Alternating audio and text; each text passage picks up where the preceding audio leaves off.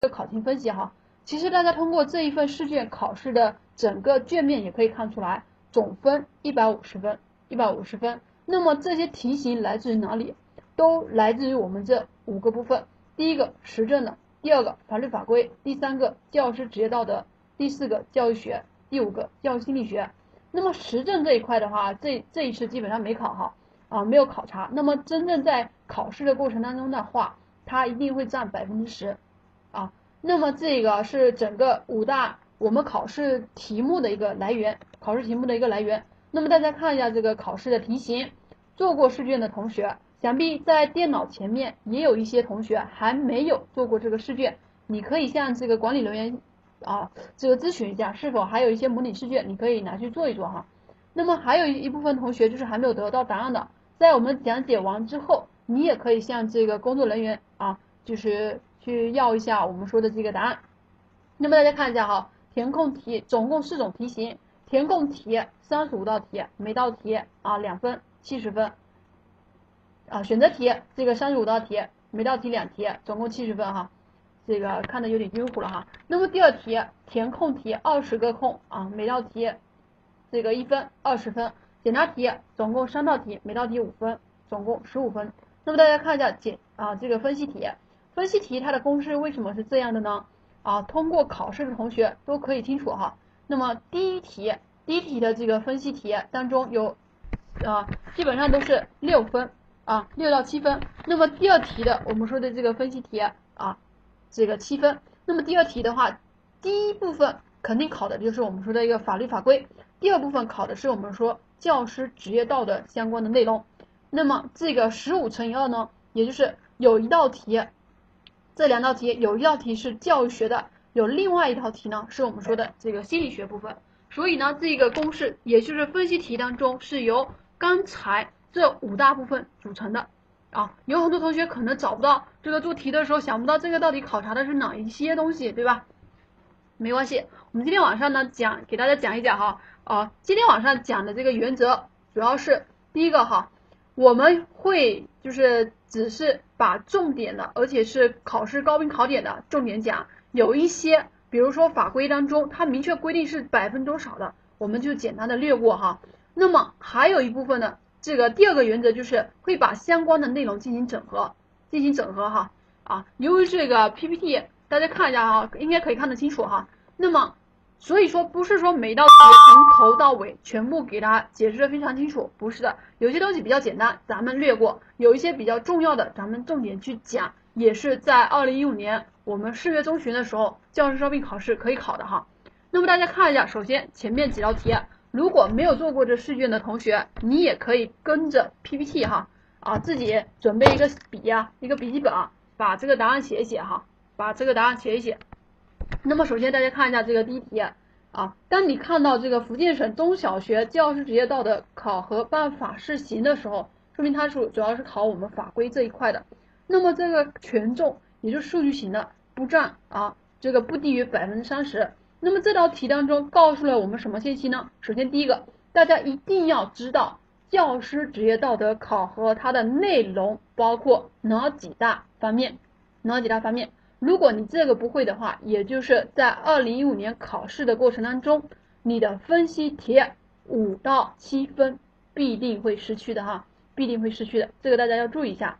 那么这个考核办法到底包括哪些内容呢？我们说三爱两人一终身，爱什么呢？爱国守法，爱岗敬业，关爱学生。两人指的是什么呢？教书育人，为人师表，以及一终身，终身学习。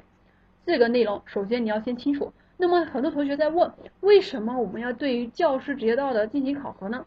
大家一定要记得哈，为什么要制定这个规定？肯定都是针对我们目前社会当中发生了很多的问题，它的目的主要是为了加强我们中小学教师职业道德建设啊，提高我们说的这个教师的整个素质哈，教师职业素质。那么假设在这个地方考察了这个比重百分之三十，那么它还可以怎么出题呢？它还可以怎么出题呢？比如说这个考核的成员啊，它由谁组成的啊？那么比如说教师的代表，他又占百分之不少于考核小组成员的百分之多少？像这些数据型的啊，像相关人物的大家一定要记哈，大家一定要记。那么在这个地方，大家一定要记得哈，师德第二题，你看一下啊，师德也是跟整个福建省这个跟这个职业道德相关的，它的灵魂应该是什么呢？这个地方，这个地方大家看一下哈。所以在这个内容当中，它还是考察到我们教师职业道德考核办法的规定啊，教师职业道德考考核办法的规定，大家看一下这个。咱们先看教师职业道德它的一个内容哈，刚才给大家简略的说了一下，可能很多同学不清楚。那么有两个部分你要掌握，第一个它的内容，第二个是每一个内容模块它的核心的地位。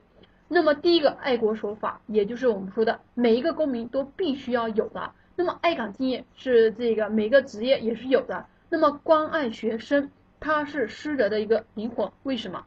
你一定要记得哈，作为一个老师，你的对象就是我们说的这个什么学生，而且整个教学活动它必须包括教师的教，学生的学。那么怎么体现出师德呢？那就是对你的受教育者啊，对他关爱。所以这个地方是我们说的师德的一个灵魂。那么这个教书育人是教师天职和道德核心。可能在这次考试的过程中，我们只是考了其中的一个师德核心。下次考试我就会问你，教师天职和道德的核心是什么？啊，是什么？那么在这个过程当中，你也也要把它答对。它可以考考察我们的选择题。也可以考察我们的一个填空题哈，甚至甚至每年必考的每年必考的一个简答题。那么在这个情况下，我们先看一下，就是我们几呃整个试卷过程当中，它的一个啊六十题考察的也是教师职业道德这个内容的哈。我刚才跟大家说了，有相关的内容我们会整合在一起一起讲，大家要有一个印象啊，不然到时候说哎这个六十题好像还没讲，对不对？所以大家看哈，通过我们刚才。这个第一题和第二题了解到师德它的那当中的一个内容，以及你要去掌握的一个方向。那么我们看看它的一个简答题可以怎么考啊？简答题可以怎么考？大家看哈，这个就是我们试卷当中的六十题啊。那么发生了同样的一个事情，对不对？这个一个女生收到了一份情书，那么交给两个，就相当于交给两个不同的老师，一个是赵老师，一个是他的一个吴老师哈，不同的学生。都拿到了同一个事情情书，交给了不同的老师。那么赵老师他是怎么表现的呢？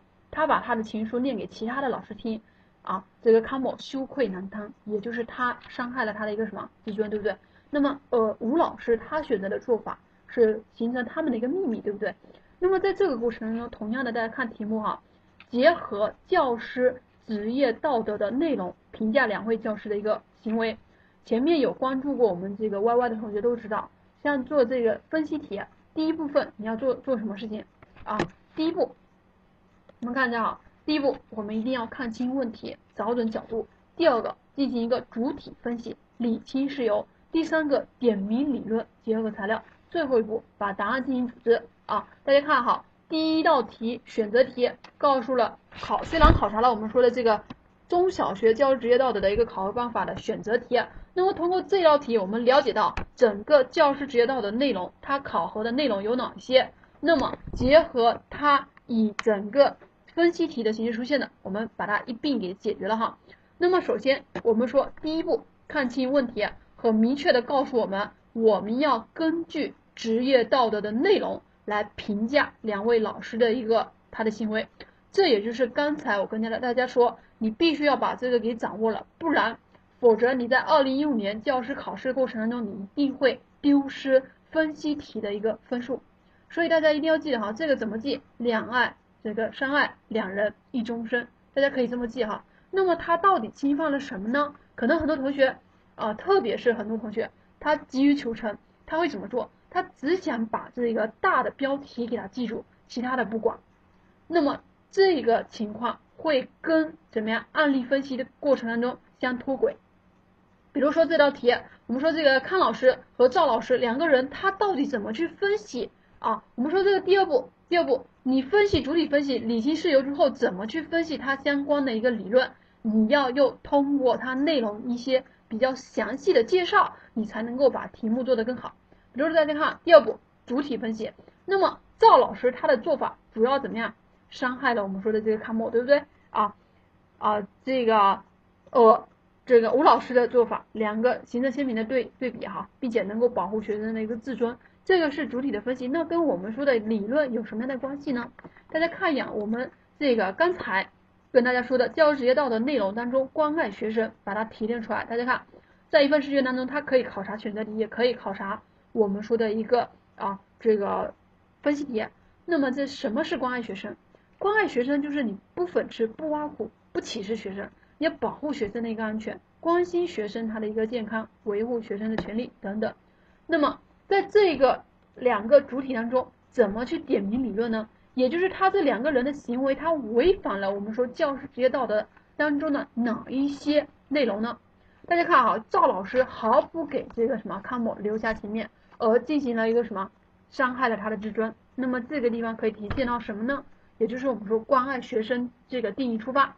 那么第二个，我们说的这个吴老师，吴老师他不仅能够什么呀，他能够去维维护哈，维护这个学生的自尊，并且能够引导学生，对吧？啊，跟他建立了一个什么所谓的这个纯真的友谊。那么在这个过程中，他也会对他以后的一个发展，他的一个人格的发展留下一些影响。所以大家一定要记得哈，也就是你不仅仅只是掌握我们说职业道的内容当中八个啊，这个六个。这六个大标题，那么标题下面的一些具体内容你要掌握，尤其是这个关爱学生，往往职业道德当中考察的比较多的也是我们说的关爱学生。当然，他也可以举一些事例，体现出所谓的终身学习。比如说啊，这个某个赵老师，对吧？啊，虽然他离退休，但是呢，他的一些教学方法，他的一些教学理念都能够走在其他年轻教师的前面，说明了他什么？他能够去学习，并且终身学习。那么像这个为人师表啊，你我们说为人师表的过程当中有一句话叫做什么？桃李不言，下自成蹊。也就是作为一个老师，我们言行要作为一个什么？有一定有一定的这个示范性哈。那么像这个教书育人这个地方，大家一定要记得哈。现在一直提倡的是教书育人，而以前只是停留停留在我们说的教书这一个层面。育人指的是什么呢？就是培养学生良好的一个品德，也就是我们说的道德。德育这一块哈，德育这一块，所以说像这个题目啊，这个题目怎么去整合？第一步，我们这个重新看一下哈。第一步，看清问题，找准角度，也就是我们要回到职业道德内容当中去寻找相应的得分点。那么第二步，主体分析啊，这个地方也就是告诉大家，一定要记得要联系材料。如果你脱离了材料，你把这个六个要点全部写上去，你是不能够得高分的。你是不能够得高分的哈。那么这个第一个、第三个啊，步骤三，点名理论结合材料。那么怎么点名理论呢？大家看哈，赵老师他违背了关爱学生的要求。那么具体表现在哪呢？也就是我们把关爱学生下面的一个比较小的解释给它放上去，对吧？给它放上去。同样的，吴老师他的一个做法，把理论和他的一个案例当中体现的材料进行结合。这样的一个过程才能够让你的这个分数的高分。那么最后一步哈，最后一步进行一个答案的组织，并且结构要清晰。按照什么结构呢？按照我们说的总分总的形式。那么第一步啊，可能很多同学看到这个地方的时候，可能跟你到稍后拿到的这个答案答案有点区别哈。但是以我这个为主，就是你可以进行一个整合。首先第一个总材料一和材料二给出的两位老师截然相反的做法。对两位同学的影响是非常巨大的。那么，怎么个体现总呢？也就是我们告诉考官赵老师啊，他违背了我们说的一个关爱学生的要求，而吴老师遵循了，这是我们的总。那么接下来，你为什么会得到这个答案？你要给你要给我们的考官做一个分析。怎么体现分析呢？首先一开始的时候，你可以把我们说教师职业道德规范当中六步啊主要的内容给大家呈现。那么这个呈现还不够，你要结合案例进行分析。前面我们跟大家说过，已经通过案例的主体把故事的梗要、概要给它摘抄出来。那么这时候你就把理论和我们说的案例进行一个分析啊结合。那么怎么去提取呢？所以在这一当中，大家一定要去训练怎么去提取材料当中这个主体它的一个做法哈，它的一个做法，给大家一个这个。方向，第一个主体，第二个他所处的处境，第三个他的做法，最后它的结果。那么这个通过它的结果以及它的做法来看出我们可以获得什么样的启示。这个就是我们说对于对于整个职业道德当当中它考察的内容。选择题的时候，它可以考察它的一些数据，它的一些权责啊。我们说填空题的时候，也可以考察它的一个地位，它的一个地位。比如说我们说的这个灵魂，对不对？那它也可以出现在我们说的填空题当中。那么我们说案例分析，案例分析题过程当中，同样的哈，也可以考察我们说的这个主要内容，也就是这些内容是息息相关的。所以大家一定要记得，这一个阶段你要做什么？这一个阶段，你一定要结合我们说的一个啊考试大纲，把每一个要点的内容你先展开，也就是书籍由薄变厚的一个过程哈，由薄变厚的过程。那么到了第二个阶段，你就要重点去抓住可以考的易考的高频考点。那么第三个阶段，你要进行一个全真的模拟啊，全真的模拟。那么大家看一下哈。这个第一题和第二题，以及我们说的这个啊分析题的六十题，它都是考察我们说教师职业道的它的相关的内容，以及相关的一些这个数据啊，或者是它的一个地位的表述。那么我们看第三题啊，这个中华人民共和国教育法下列中必须与教育啊这个活动相分离的是，虽然它考察的是我们说的一个法律法规，对吧？而且中华人民共和国教育法是所有法教育当中的一个什么母法？那么与教育活动相分离的应该是什么呢？大家即使没有看过这个法律啊，当然像这些法律当中，它肯定有一些明文规定，它选的是宗教，这是一种方法。另外一种方法，大家看一下教育学当中有一个教育和社会当中社会的发展当中，就明确的告诉你政治、经济、文化和教育之间的关系。比如说政治。政治决定了我们说教育的一个领导权，而经济影响了我们说教育它的一个发展的一个什么规模，发展的一个速度，而文化呢，同样的，它对于教育有相互的一个作用，对不对？所以在这个地方，你平时生活当中也可以见到哈，我们宗教是有一定的对它进行一个保护，所以在这个地方，一方面你可以通过法律法规去掌握，另一方面你也可以根据教育学的内容相推的哈去推导的，那么。接下来，这个这这个我们刚才说的这个例子已经跟大家说过了哈。接下来我们看一下这个第四题啊，第四题同样的考察的是什么？中华人民共和国义务教育法。大家一定要记得，我们说法律法规考的那十二部法律，中华人民共和国我们说的这个教育法，中华人民共和国义务教育法，中华人民共和国教师法啊，我们说的未成年人保护法等等这个教育资格条例，这些法律法规你都是要去读的，它是我们考试大纲明文规定。它要考察的内容，所以这个地方你一定要手上必须要必备的一本我们说的秘籍就是考试大纲。当然，考试大纲它只是给我们提供方向，你还需要我们说的一个教材去指导大家怎么去备考。那么大家看一下这个义务教育法当中啊，适龄儿童想怎么样？这个延延缓入学，延缓入学，那么应该批准的单位是什么呢？啊，当然这也是法规当中的内容。那么怎么去做更好的选择呢？大家可以看，先看一下这个第三个答案。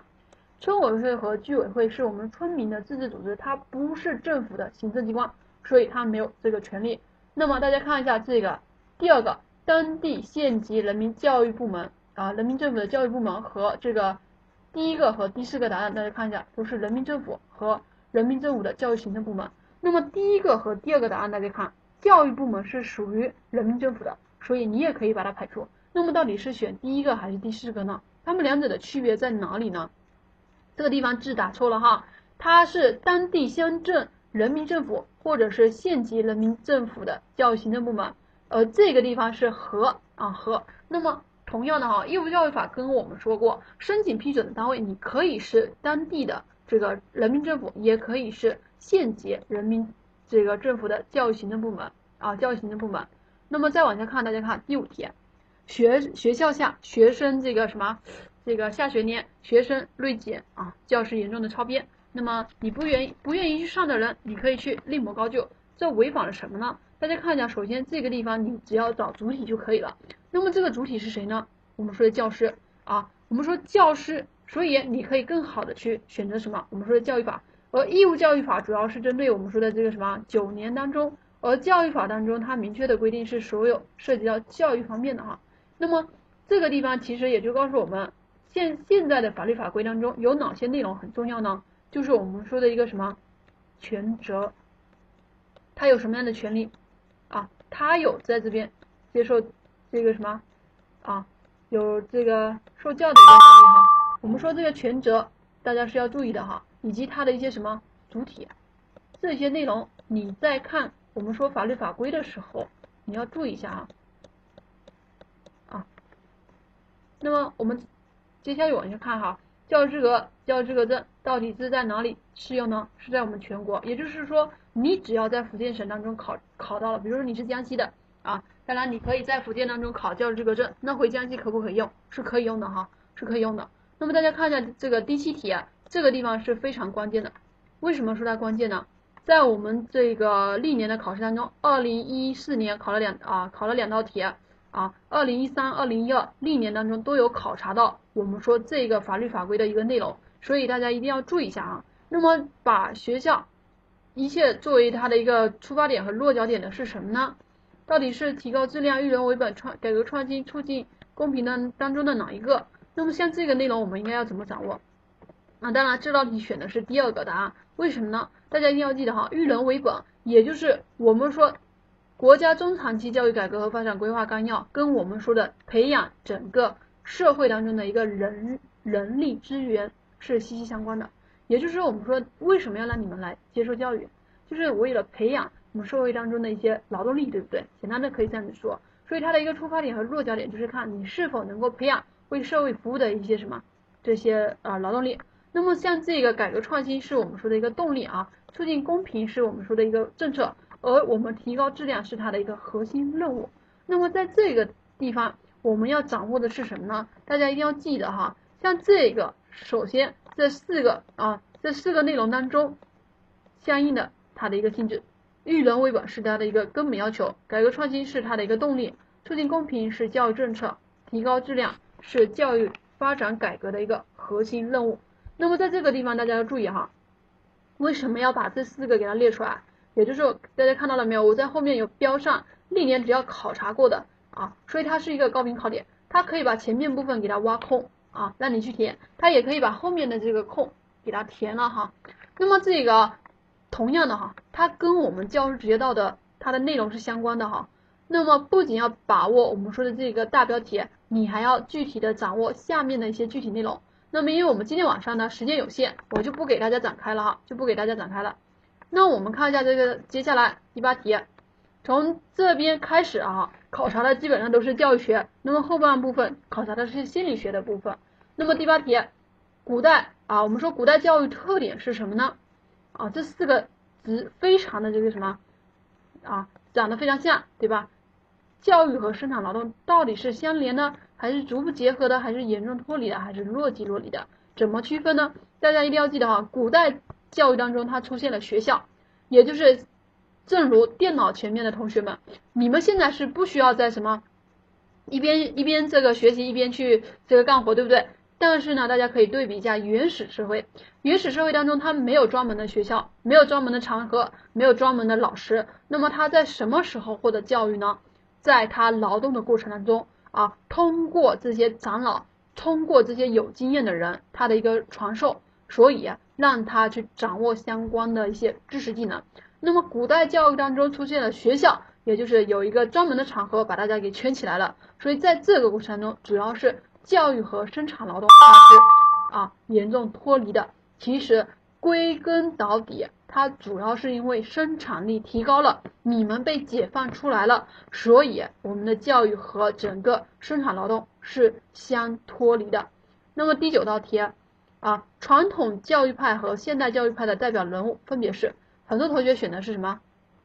选哪一个啊？选 C 还是选 B？大家一定要记得哈，你看它这个这个过程当中，他会跟你玩游文字游戏啊，玩文字游戏。很多同学不经意之间就选了 B，对不对？传统的教育学派是指的是谁？赫巴特对吧？而现代教育学派主要是指杜威。那么这几个人物啊，读当我们在做到这道题的时候，大家一定要注意哈，怎么去把握它的一个考点。凯洛夫他主要是谁？凯洛夫他主要是啊写了一本我们说的一个什么，以世界上第一部马克思主义的教育学著作。呃，这个赫巴特他是我们说的一个什么传统教育学派，他写了什么书呢？赫巴特他写了一个什么普通教育学，那么他标志着啊，它标志着整个教育学成为一门什么非常它严谨的一个科学。呃，那个我们看一下这个第四个人物赫呃这个夸美纽斯，我们说夸美纽斯他是教育学之父，对不对？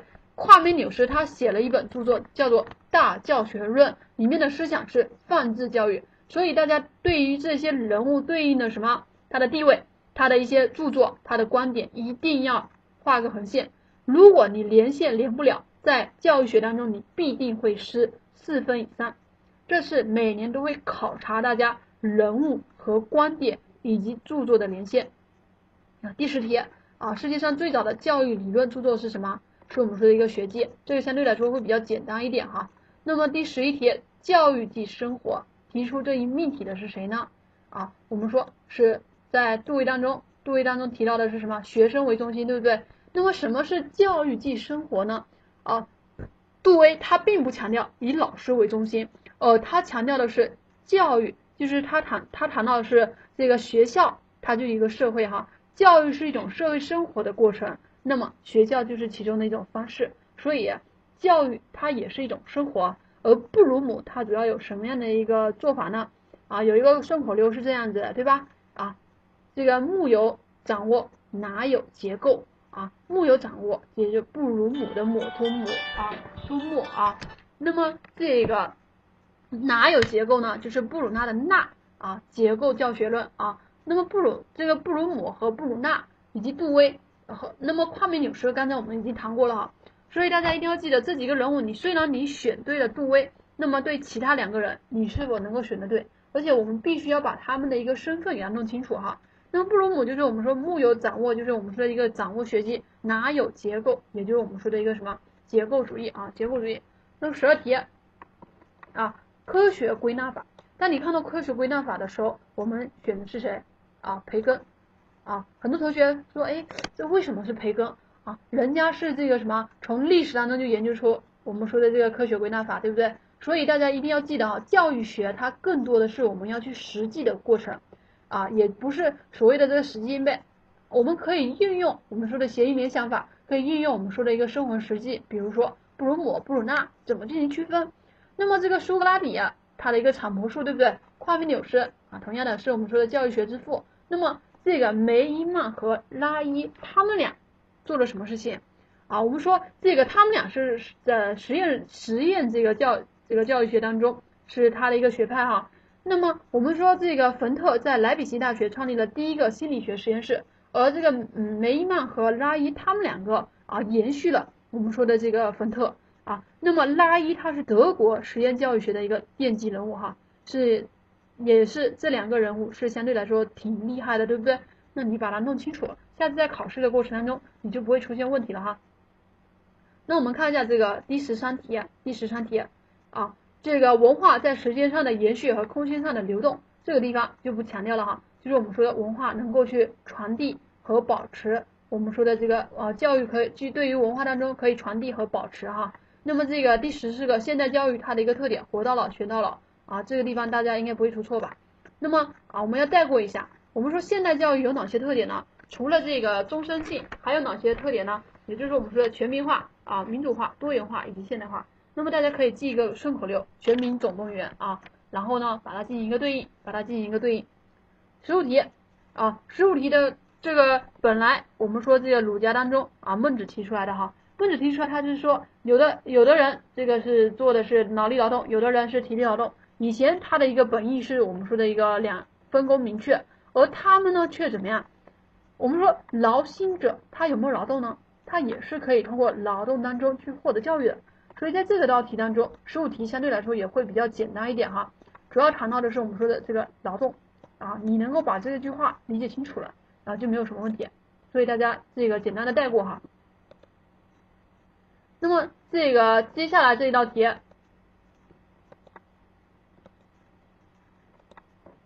啊，第十九道第十九道题。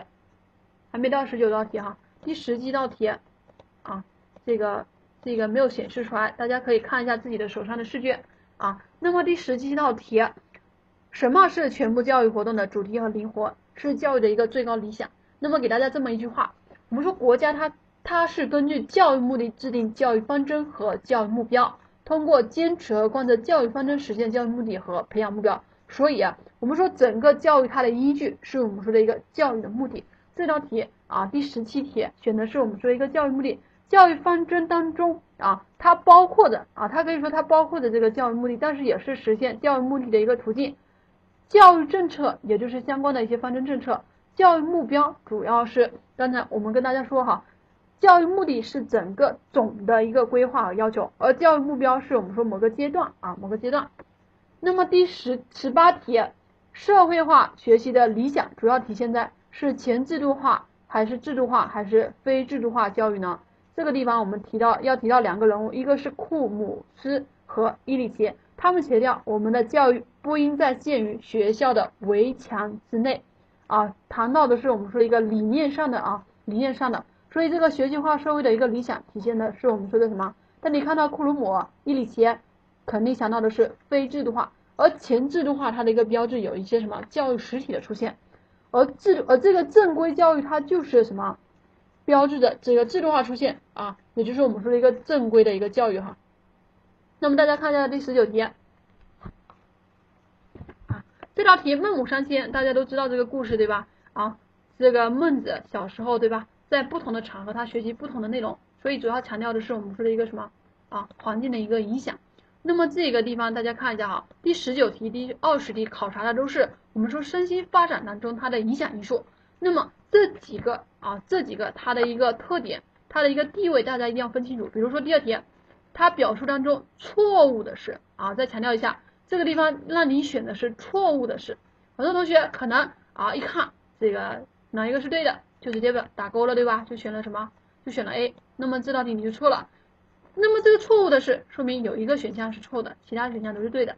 遗传是它的一个物质前提，是对的，对吧？不会直接。那么这个哪一道题才是对是错的呢？大家看一下，遗传能不能预定人的发展？如果说遗传能够预定人的发展，那么我只要我基因好，对不对？所以我以后一定可以成为天才啊，也不叫天成为天才，成为政治家，成为我们的这个伟大的领袖，对不对？那么在这个过程中，所以啊，大家一定要记得哈，这几个。这几个它的一个地位，遗传它只是会为我们提供可能啊，比如说山中勇，对不对？山中勇他先天很聪明，但是呢，他没有环境的一个作用的话，他最后成为泯然众人矣，对不对？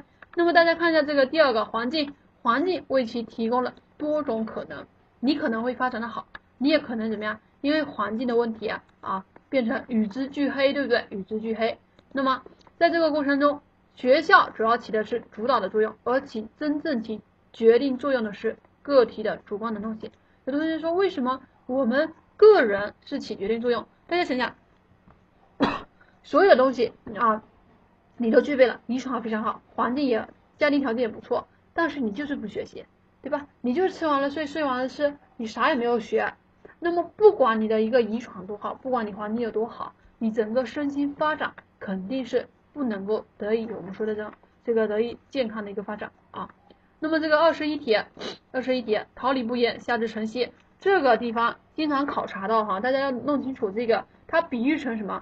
也就是说，我们说桃树李树，它这个分发对吧？不需要说话，但是呢，它这个林子里面都会有一条这个走出来的路，对不对？也就比喻了一个人，你不需要，你做了好事，你不需要去向向外去推这个张扬和夸耀。只要你做的自己做的比较好，所以在这个过程当中，也就强调教师职业它的一个什么示范者啊，只要你做的好，只自然而然有人去怎么样来拜访你，对不对啊？来这个拜礼拜于你的这个群下哈。那么大家看一下这个课程的表现形式啊，这三个这三个，这个是第一个课程的计划、课程标准、教材。课程计划包括了什么？你设置哪些科目啊？这是它的一个中心。课程标准呢是针对某一个科目。它要达到的一个要求，而教材又是针对课程标准进行啊去撰写的。我们一直跟大家强调，你要准备两个东西，第一个是考试大纲，第二个是我们的教材。其实课程标准也叫做我们说的一个考试大纲哈。我们说的这个教材一定是根据我们说的一个考试大纲进行编写的啊，进行编写的。所以二十二道题选的是第一个，二十三题，二十三题，在这个地方大家先看问题哈，它这个你看一下哈，陈老师他们主要是看这四个，一看到这四个就知道我们说的这是什么教学的原则。那么每一个教学原则有什么样的特点呢？我们看，去抓关键词，题目当中的关键词有哪些呢？啊，所观察所学的事物和老师语言的形象描述。那么在这个过程中。有一些清晰的表现，丰富他们的一个什么感性的认识。很显然，它就是对于直观性原则的一个解释。什么是直观性原则？也就是能够通过学生他的一个感官直接的一个认识啊，直接的认识。什么是启发性原则？以学生为主，启发学生自己去思考啊。循序渐进，也就是符合学生身心发展的一个规律。巩固性原则就是你要及时的复习啊，及时的复习。所以在这个地方，这道题还是相对来说比较简单的。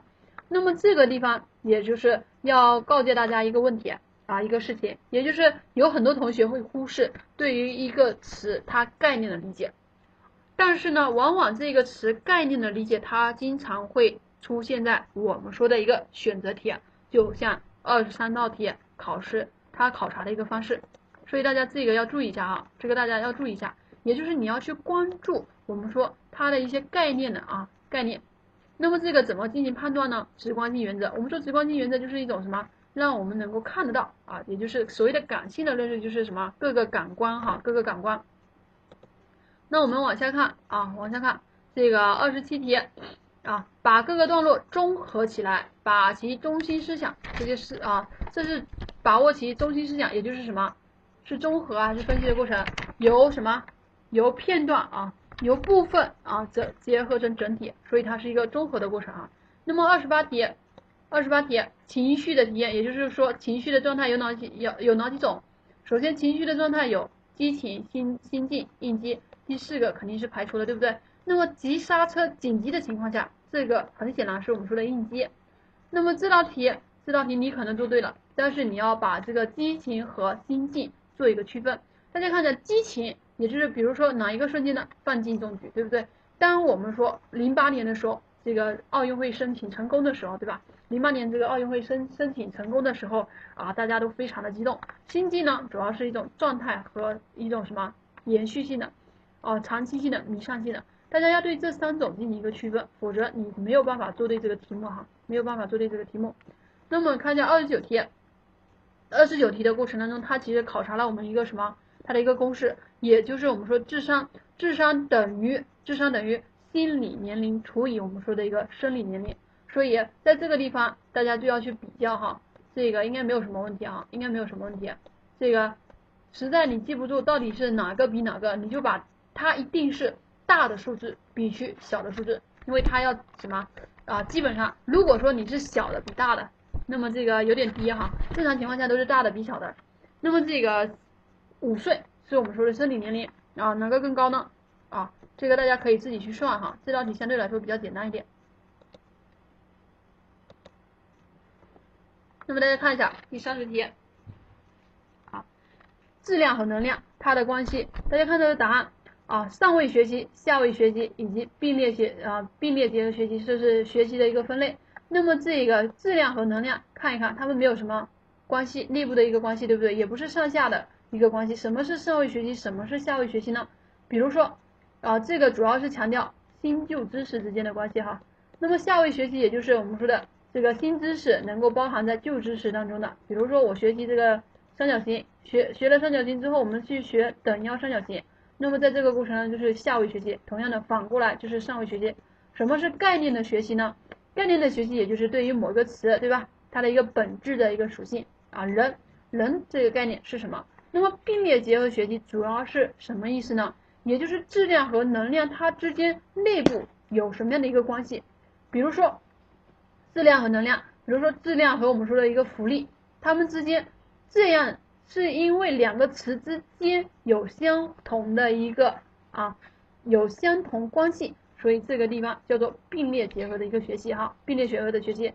你实在不清楚的话，你可以用排除法，可以用排除法。那么看一下三十一题，三十一题这个啊，大家看好，在主题句下划线到底是属于什么样的一个策略？这个地方考察的是我们说的一个学习策略。同样的啊，大家一定要记得，学习策略也是我们的一个高频的考点，也是一个高频考点。那么学习策略当中包括哪一些呢？包括哪一些呢？大家看一下哈，像这个精细加工、组织、复述都属于哪一个策略？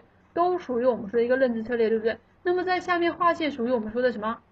画一个线啊，属于我们说的一个复述策略，也就是把这些材料怎么样再现的过程。什么是组织策略呢？比如说你画个图表，对吧？精细加工，你使用我们说记忆的一个什么一些谐音法啊，它的一些方法和技巧。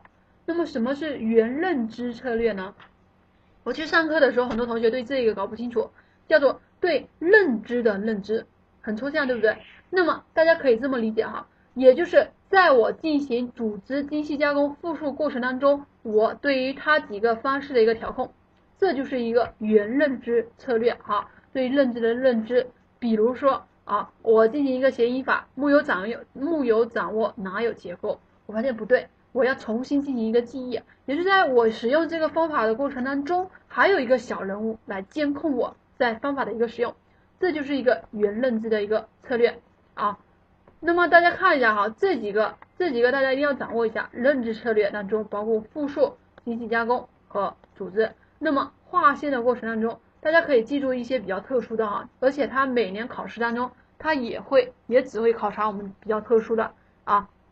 那么精细加工的话，主要用一些技术哈，这个各种位置记忆法、各种谐音联想法、各种我们的关键词法等等。那么这个组织策略的话，可以用什么？画一些表格，原认知策略包括计划、监控和调节，也就是在计划、在活动之前、活动中、活动后，它每一个部分的一个认知哈。资源管理条资源管理策略当中又包括这些，也就是大家看一下哈，通过我们刚才这个主学习策略，你要把以下的几个内容给它掌握清楚。这道题，自行的自行车的学习不利于学习这个骑三轮车，这种迁移是属于什么迁移呢？所以大家一定要记得哈，这个顺向和正负先分清楚。正也就是前面的学习是有利于，所以大家可以排除什么？这个排除这个正向正迁移。那么什么是顺向和负向呢？顺向也就是我们说一个顺时针，就是前面的这个学习是发生在什么？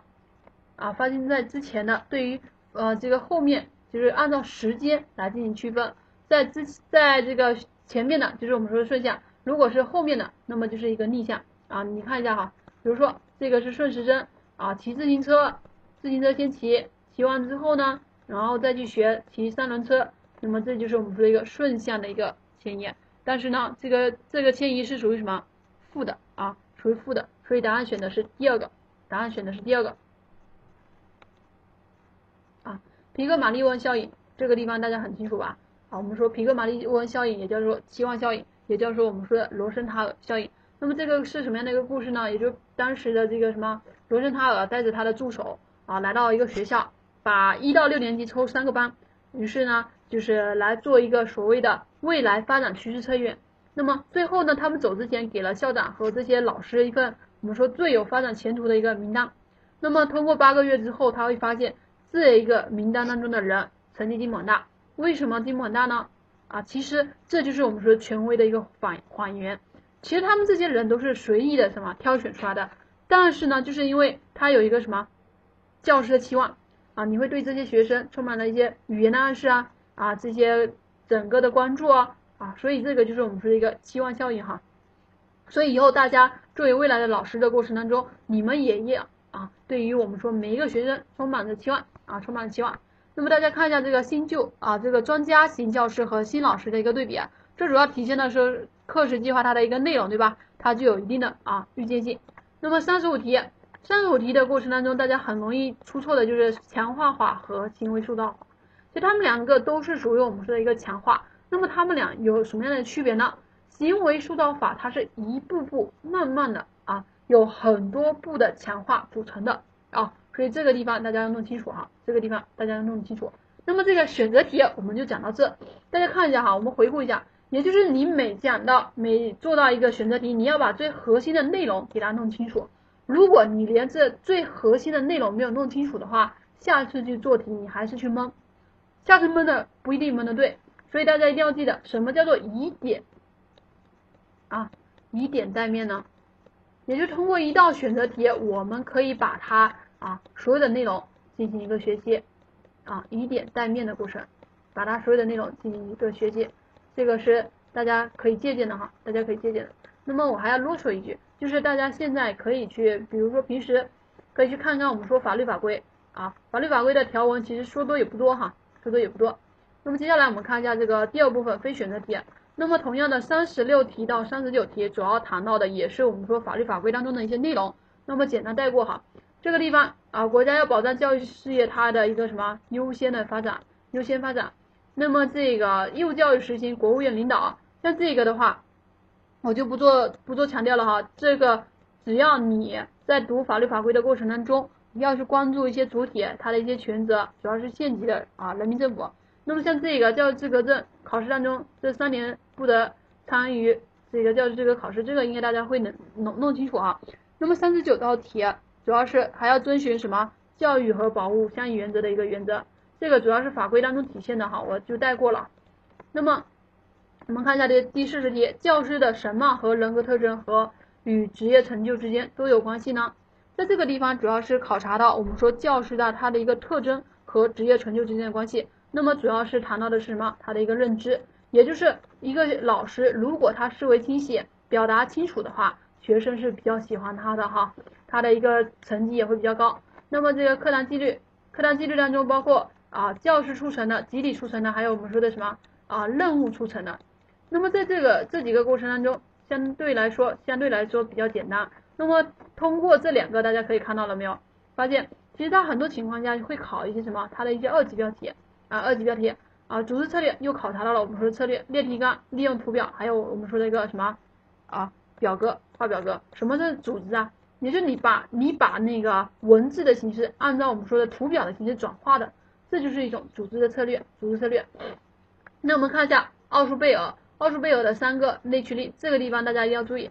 你虽然说这一次考试你可能会知道这个叫做什么认知内驱力，对不对？但是呢，它往往会考察大家的一个选择题。什么是认知内驱力？也就是你对于知识的一个渴望啊，对于学习本身的。那么什么是自我提高内驱力？也就是由成绩带来的一些地位啊，带来的一些地位。而附属内驱力主要是啊，受到老师、受到这个我们说家长的一个表扬。那么再问大家一个问题。我们说啊，什么内驱力是随着年龄的增长慢慢减少的？什么内驱力又是随着年龄的增长慢慢变多的？啊，那么我们说随着年龄的一个增长变少的，就是我们说的附属内驱力。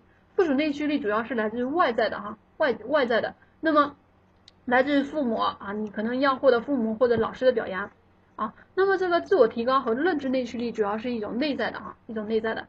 那么大家看一下第四十四题。啊，怎么去设计这个公交路线呢？问题分类，首先你看到问题分类无非包括什么结构问题，有结构的问题，一个是无结构。那么怎么区分这个有结构还是无结构呢？大家看一下，答案唯一的它就是它就是有结构的，答案不唯一的就是无结构的。我们说在城市中新开通一条公交路线，它没有一定规定你必须开在哪里啊啊，比如说让你去计算这个正方形的面积，它一定是有一定的什么？唯一答案的，唯一答案的，所以这个去是区分我们说有结构问题和无结构问题的一个区分哈，也就是答案是我唯一。那么依从包括什么从众和服从？那么在这这个地方，大家要对从众和服从做一个区分。什么是服从呢？啊，大家看一下哈，往往我们说这个要服从，也就是你要服从什么命令，所以它是比较权威的。而从众的话，它是自己没有主张的哈，自己没有主张。再往下看啊。什么是操作技能不能缺少的关键环节啊？你们是怎么学习骑会这个学学会骑自行车啊？又是如何去学会游泳啊？你必须要有一个什么练习的环节？那么这个地方可能你你觉得哎好像只有两个词练习，那么它涉及到背后有哪些内容呢？大家要记得哈，操作技能怎么样才能够更好的形成我们说的一个操作技能？这对于我们说的一个要求有哪些要求呢？第一个。啊，要准确的示范和讲解。第二个，必要而适当的练习。第三个，充分而有效的反馈。所以大家一定要记得哈，以后你要学习啊，各种游泳啊，各种骑车啊，你一定要有一个反馈，对吧？那么最后形成一个啊这个清晰的动机。那么在这个地方练习它是比较关键的哈，没有练习光听不练啊，这个非君子对不对啊？那么知识概括的水平分分为我们说具体知识和什么和抽象的知识，这个相对来说会比较简单一点哈。那么四十八题，布鲁纳认为学习包括知识的获得、转化，还有一个什么评价的过程啊？评价的过程，这个我就不讲了哈，往往都是我们说的几个标题进行组成的。那么这个地方大家注意哈。这个也是在我们选择题当中经常考的，认知分隔当中，产独立的认知分隔，肯定很多同学都可以把它选出来，叫做产依存。那么还有几个类别呢？还有几个类别是我们说沉思型、冲动型，还有一个是符合和发散。那么大家再给大家一个问题啊，这个沉思型和冲动型进行如何区分？怎么去判断一个学生是沉思型和冲动型的？主要是看他思考的时间和准确性。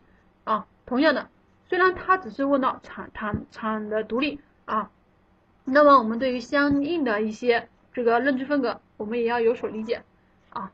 这个地方大家注意一下。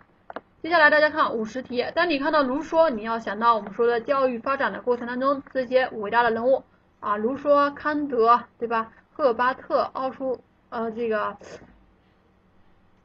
突然间突然间这个卡格朗啊，夸美纽斯，像这些人。往往都是他的一些人物，他的一些著作啊，大家注意的。虽然你不知道什么是自然教育，但是你看到卢梭的时候，你就知道是什么艾米尔，对吧？啊，五十一题，五十一这个义务教育它的课程计划具有什么性？当你看到义务教育的时候，可能有很多同学想到的是什么？强制性，对不对？是对的哈，强制性是对的。那么啊，再问大家一个问题，我国义务教育课程它应该要具备什么样的特点呢？义务教育的课程它应该具备什么样的特点？虽然我们说这个课程的一个计划具有强制性，那么课程呢，它具有什么特点？这个地方大家要一定要做一个区分啊。这个地方主要是指我们说的它有一定的强制性，因为什么是课程计划？我设置了体育课，你必须要上这个课程。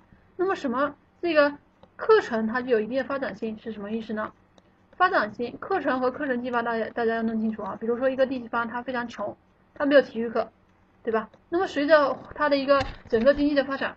它以后就可以开设我们说的体育课，这就是它不断的可以发展的哈。那它不像课程计划，你必须要有的啊。所以这个地方大家要做一个区分。往往如果这个过程当中出现选择题，很多同学都会选错，很多同学都会选错。那么五十二题，对新入学的新生这个摸底考试，大家看哈，在入学前啊，也就是我们说一个诊断性的一个评价。那么这个地方除了诊断性的评价，大家要对其他的一个评价要有所了解，对不对？比如说过程性的评价，比如说总结性的评价，它分别是在前、中、后啊进行区分。那么这个五十三题，这个这个没有问题吧？德育的一个方法叫做什么？榜样的示方法，对吧？榜样示方法。那么第五十四题包括全面的总结和专题的总结。第五十五题，它包括道德感、理智感以及什么？我们说的美感。这个地方大家注意哈。同样的，它虽然在我们说的一个选这个填空题当中出现。啊，它会怎么考？啊，很多人看到一张图片问你幸福吗？然后我幸福。啊，那么在这个过程当中，这个到底是什么感呢？很多同学写的幸福感，幸福感当中是没有的哈。情感主要是分为三个，而且大家还要注意一下，这个什么是理智感？理智感主要是对于知识哈，由不知道知的过程当中，他可以获得的一种感受，而不是我们说平时女生失去了理智，对吧？马上就要进入双十一啊，很多女生失去了理智去狂购，对不对？这个理智和我们说的女生的一个理智是不一样的，这个大家要注意一下。那么接下来我们看一下这个简答题，简答题的过程当中，其实我们说了，说白了哈，教育学和心理学的内容你必须要记。什么是教学观啊？意识行动的基本阶段，程序性教学的一般过程。如果你会的话，你可能你还会答一两句；如果你根本没有储备的话，你这道题相当于什么失分，而且。大家一定要记得，简答题相对考的比较简单，你只要把它的一些什么大标题、它的二级标题写上去，这道题基本上没有问题。教学观主要体现了什么呢？也就是我们说教学的过程当中，它一定是你可以想想教学涉及到哪些方面，教育者、教育内容、教育过程，对不对？所以你一看到这几个词，你就想到相关的内容啊。那么教学是从什么教育者中中心转向以学生为中心的，对不对？那么学这个第二个，它的一个教学内容呢，这个第一个它是可能说是教会学生知识到转向教会学生学习。那么教教学的过程呢，从重过程重这个结论轻过程转向重结论的同时更重过程。所以在这个地方大家要注意一下哈，像这个教学观、简答题这几部分啊，也就是也是简单的过一下。大家看这个意志行动的基本阶段，包括两大部分，第一个是采取决定，第二个是什么啊？执行决定。那么这个地方有倒有一个东西要提醒大家，也就是我们说的这个冲突的种类。冲突的种类的过程当中，它经常会考察，对吧？趋避冲突啊，啊双趋啊，双避啊，多重趋避啊，这个地方大家注意一下哈，这个。那么程序性知识学习的一般过程啊，我们说程序性学习和这个陈述性陈述性知识，它们两者之间大家也要做一个区分。所以说，大家看啊，你们回去之后可以自己想想，这三道题你能够答出几个内容？如果你还不会的话，一定现在马上拿起教材哈。我甚至这个昨天刚从武夷山回来，去了武夷武夷学院里面，有很多同学都处于一种他不知道考什么，怎么准备。啊，这个是非常不行的，也就是你还没有上上战场，你已经被这个对手先干掉了哈。所以，只要你还不会这些简答题的同学，一定要对着考试大纲去看教科书，去背诵一些内容啊，去背诵一些内容。这个简答题部分啊，也简单过一下。那么大家看一下这个分析题，分析题是重点要强调的哈。很多同学在分析题的过程当中，很多的疑疑惑就是，我到底应该如何去解答这道题，对不对？那么刚才跟大家讲过我们说的职业道德这个内容相关的这个题目之后，大家可以按照这四步去做题，去做题。那么像这个就要跟大家说一说啊，从一开场的时候就跟大家说过，我们考试的过程当中分为四大模块，对不对？那么这个法律法规，它除了选择题、填空题，它还会出在出在哪里呢？出在我们说的一个分析题。那么这个地方相对来说。啊，会比较简单，但是如果你对于法条里面的内容不清楚的话，这道题八分，对吧？这道题八分，你拿不到四分。怎么分析呢？大家看，从角度角呃这个第一步审题，从法律的角度说明学校的做法是否合法。那么同样的啊，你要想到哪些法律啊？学校的做法它又有哪一些？那么在这个过程当中，大家看一下法律的角度，无非有哪些法律呢？啊，那么我们先看这个案例。这个儿子对吧？王某的儿子啊，因为什么残疾了，但是学校却拒收他。那么在这个过程中涉及到哪些法律呢？你一看到这个地方，你要先反映这个有当中有什么权利啊，又有什么样的义务，有什么权责？法律的这一部分完全啊，基本上考的都是这些权责。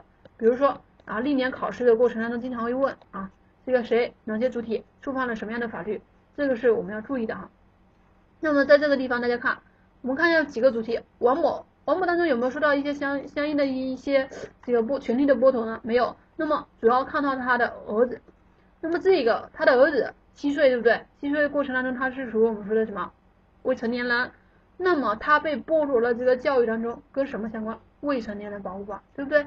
那么在这个过程当中，也就是学校的一个做法，也就是学校剥夺了他的一个受教育权。那么有哪些法律呢？大家可以搜索一下。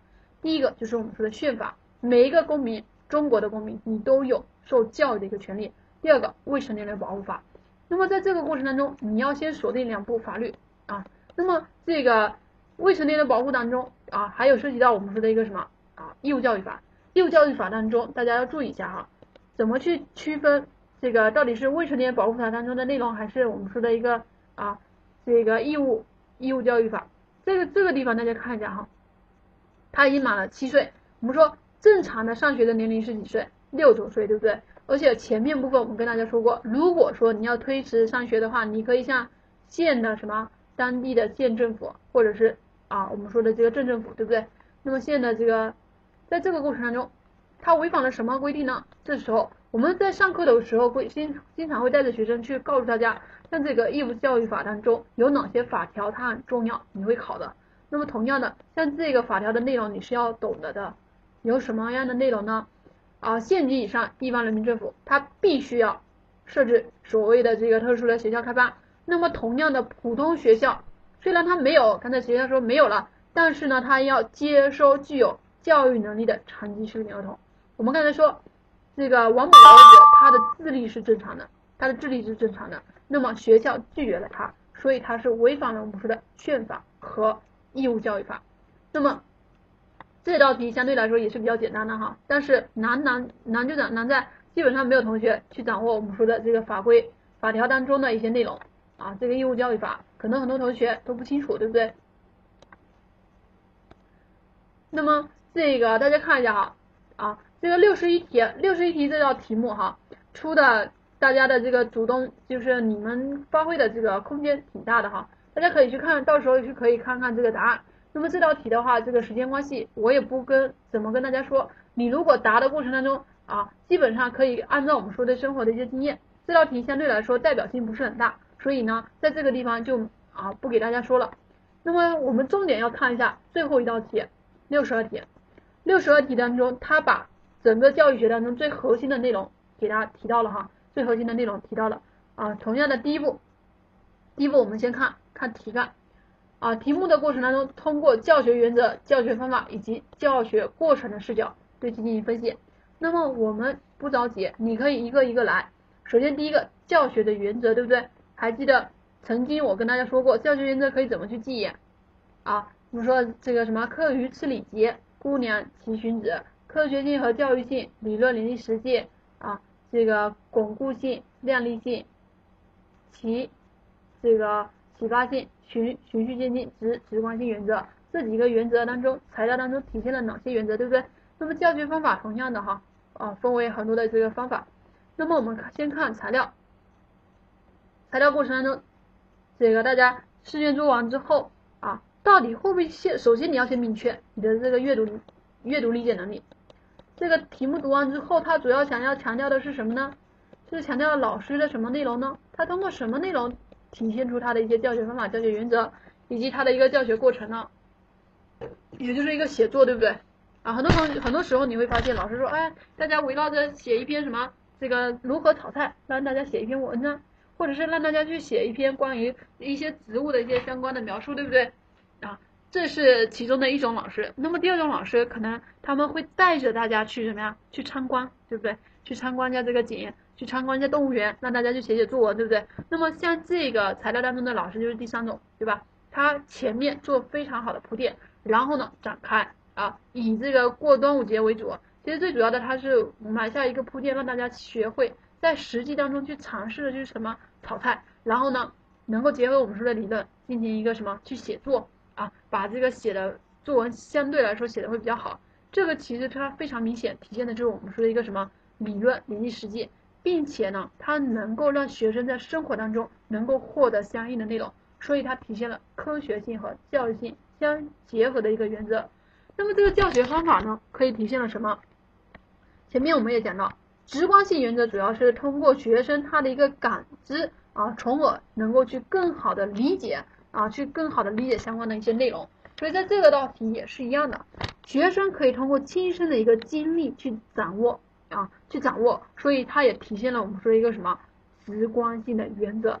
那么整个教学过程呢，我们说教学的过程当中啊，经常谈到教是教，学生的学，双双方相互作用的，对不对？那么同样的，这个老师不像其他老师一样填鸭式的教学，而是进行什么启发诱导，所以他主要是通过他的一些启发和诱导，然后呢，让学生发挥他的一个主观能动性。所以在这个过程当中，主要体现了什么啊？我们说的一个教师的主导，学生的主体，两者相结合的这样的一个规律。呃，当大家看到答案的时候，可能就谈到这个原则当中只涉及到两个。那么我们说启发性原则也是有的哈，也是有的。那么在这个过程当中，这个答案首先好，这个先看一看教学原则当中包括哪一些啊？第二个教学方法回顾一下。那么第二部分你就可以回到材料当中去看看。不同的主体他做了什么？那么这个过程当中做了什么呢？老师对吧？通过鼓励学生在参与实践的过程当中去写好作文，对不对？那么第二个呢？学生通过亲身的一个经历呢，能够啊非常好的完成我们的一个作文的学习，这就不同的主体，对不对？那么老师用了什么样的方法和原则呢？啊，所以说相对来说这个案例分析题比较灵活啊，比较灵活。那么这个所有的题目。所有的题目跟大家讲完了之后呢，讲。完了之后啊，给大家做一个总结，也就是不管我们说的是选择题、填空题，还是啊简答题，还是分析题，当中涉及的内容太多太多了哈。今天晚上因为我们是 YY，所以没有给大家非常详细的展开，但是呢，大家可以做一个任务，也就是他只要考察一个知识点，你不会的，你肯定要进行展开哈。这也就是我们说查缺补漏的一个过程，查缺补漏的一个过程。那么今天晚上的 YY 呢，啊，我就做到这啊，希望大家回去的时候好好的再去啊巩固知识啊，谢谢大家。